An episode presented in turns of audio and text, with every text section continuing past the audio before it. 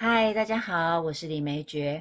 今天要跟大家聊的是，孩子习惯咬指甲很难改，怎么办呢？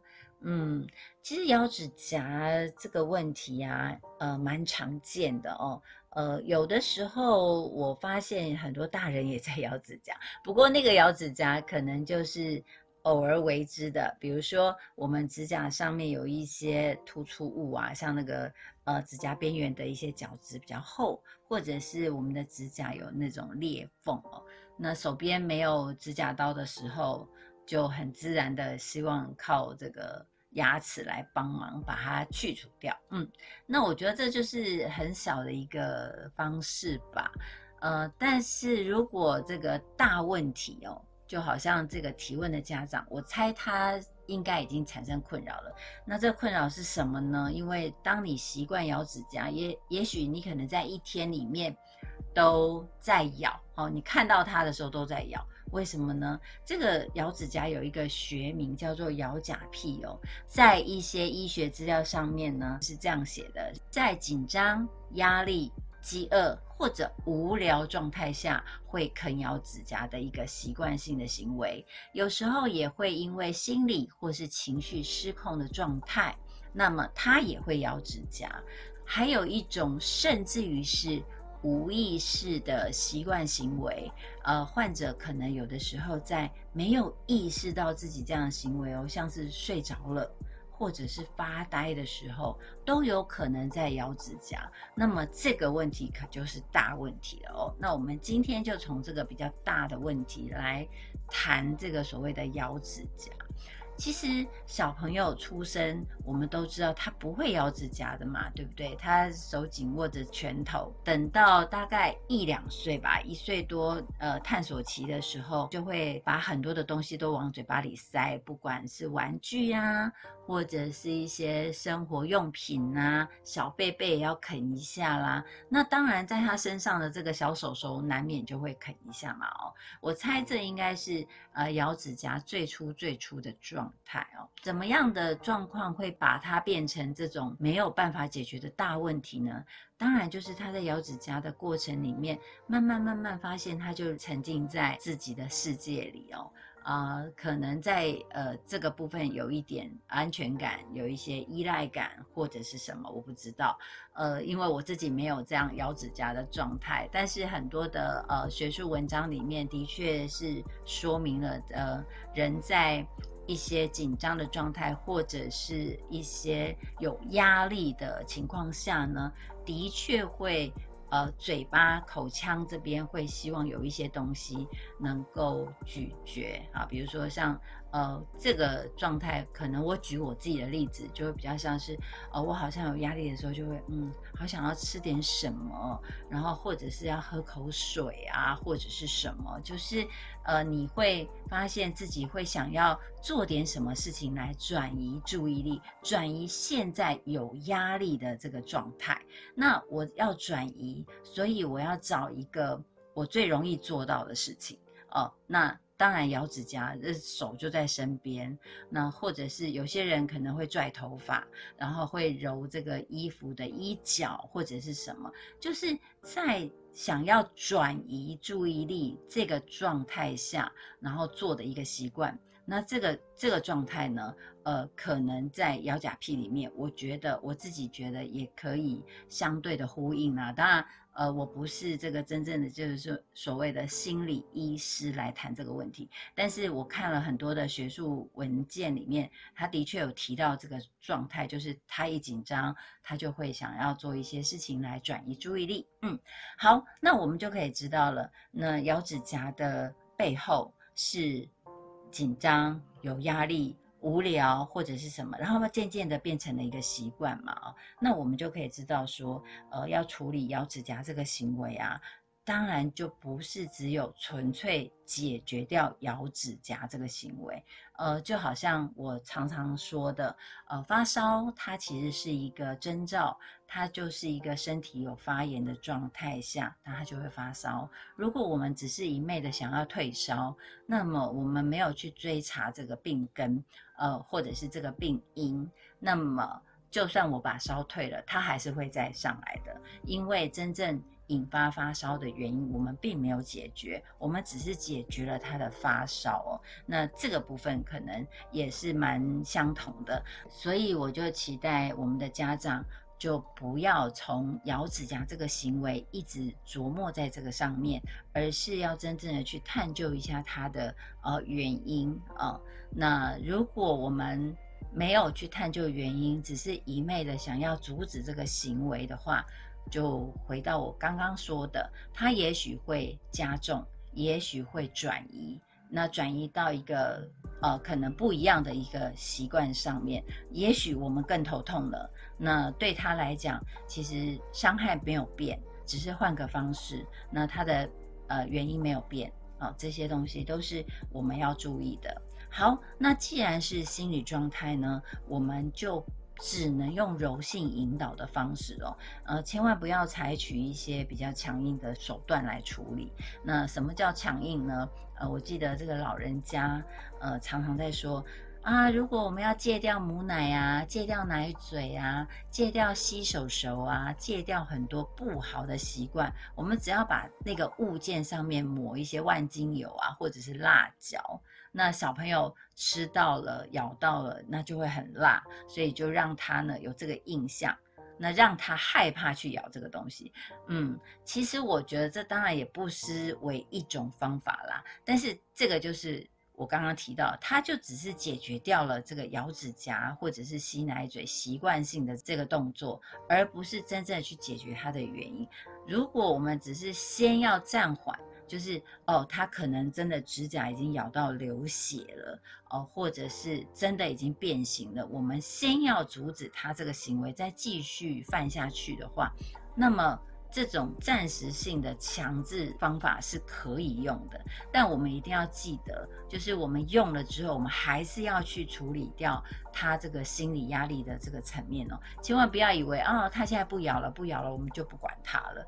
呃，不是这样子，因为他还是会在发作的。好，那只是现在我们用了一些方法嘛，让他先不要咬，因为我们要先护住指甲这个东西，因为咬久了的确它是变形的，它不会再是正常。的一个形状哦，啊，那这个是呃有关于美观呐，还有就是伤害手指头的伤害哦，所以这个部分我们就先处理一下。那甚至于我们给他包包小小的那个 OK 泵啊，就是帮他包起来。那为了保护他的指甲，那这个时候我们也可以跟小朋友讲，就是手指头痛痛，要让他休息。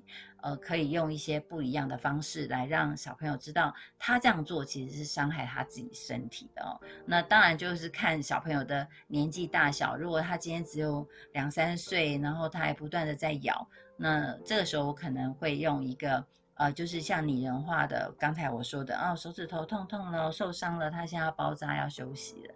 那如果再大一点呢？那我可能就会呃告诉他，呃，我们现在手指头一定要让他休息，否则你以后长大，他的美观怎么样怎么样？我我会用这个医学的，甚至我会引用一些照片，然后小朋友看。那先让他呃止住继续伤害手指头这件事情啊，我们再来思考一下，怎么样去找到它的原因。那比如说呃，我们在。观察孩子的时候，就是他在什么时候会咬指甲呢？那咬指甲的习惯大概多久了？我们先整理一下哦。呃，当然我也很希望这个家长在持续的给我一些讯息，让我可以知道，那么我给出的方法就会更聚焦了哦。那。第一个是先看看这个孩子他有没有害怕的时候，那他害怕的时候咬不咬指甲？好，这是第一个对应的。那我想要对应出来是他是在什么样的状态下会咬指甲？是害怕呢，还是无聊？因为害怕跟无聊两个是不同的心态。那我想先筛选出来哦。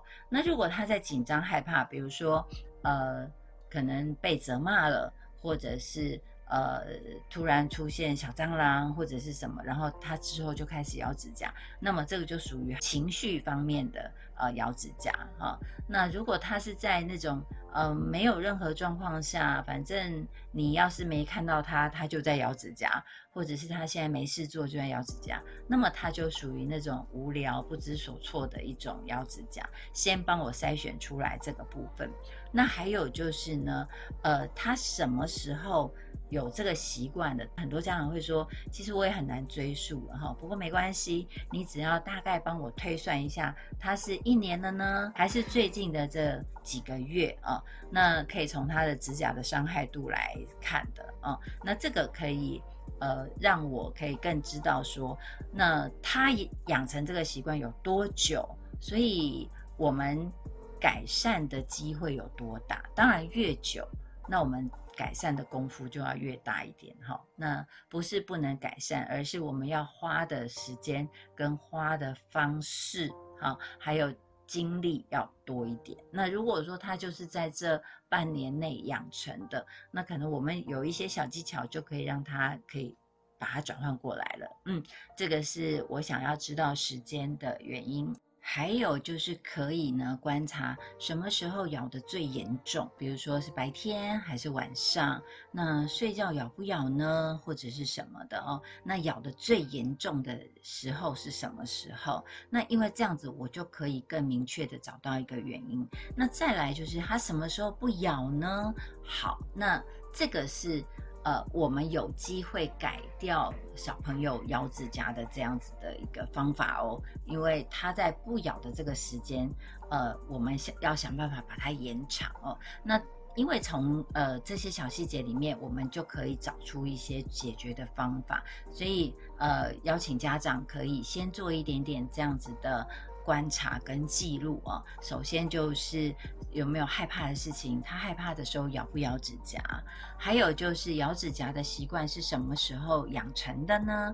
呃，大概推算一个时间就可以了。还有就是在什么时候他咬的最严重哦，这可能我们可以找得到原因。那再来就是他什么时候不咬呢？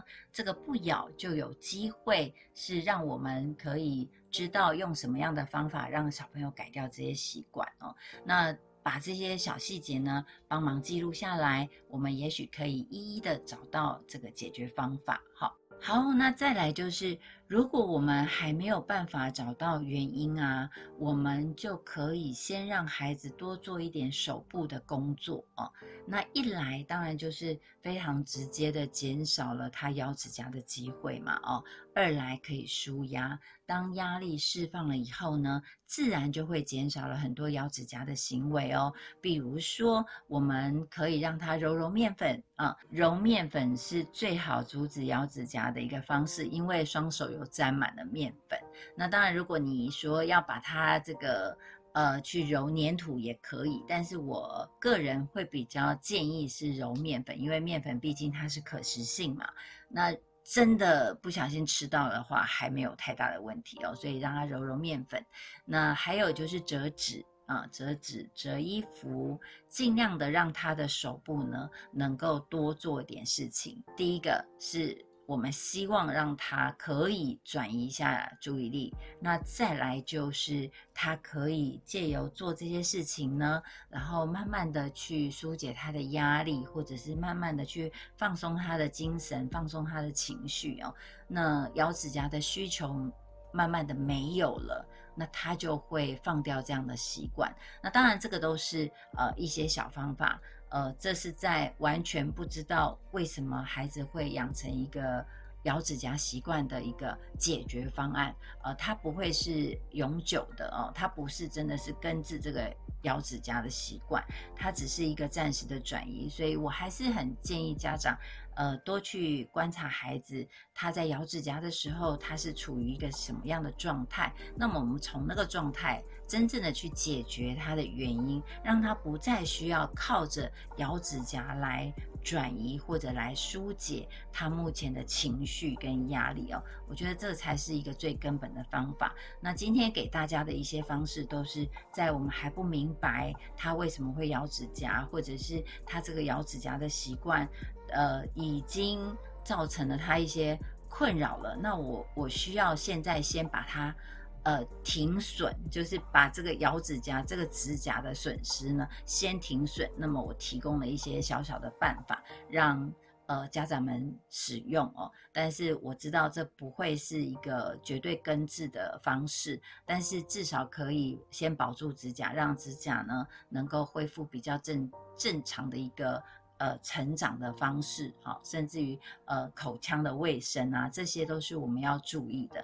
那如果孩子还小，那我相信这样的习惯是很好去修正的。但如果孩子大了，尤其是我看到很多的小学生，那因为他的压力不断不断的一直生成嘛，如果我们在他还没有呃，这个学会怎么样释放压力，然后又把指甲咬得非常的这个凶狠，那我们可能真的要多加的呃花一点心思，把这个咬指甲的习惯改掉。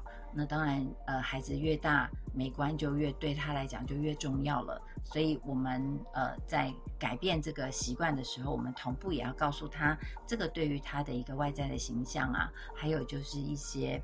呃，美观卫生这些都是重要的。那再来就是要练习让孩子用说的说出来。呃，小学生的话，我就会蛮鼓励让孩子们把自己现在的压力、现在的害怕、现在的紧张、现在的生气。呃，用说的说出来哦，因为他已经具备了说的能力、表达能力了。他不像是幼儿的时候，呃，我可能没有办法表达，所以我靠着咬指甲来转移。那但是小学生，我们就要开始练习用说的。嗯，那因为呃咬指甲的原因有很多，所以我今天呃先收到这样的问题，我就先做这样的回答。呃，先把初步的问题先稍稍的缓解一下。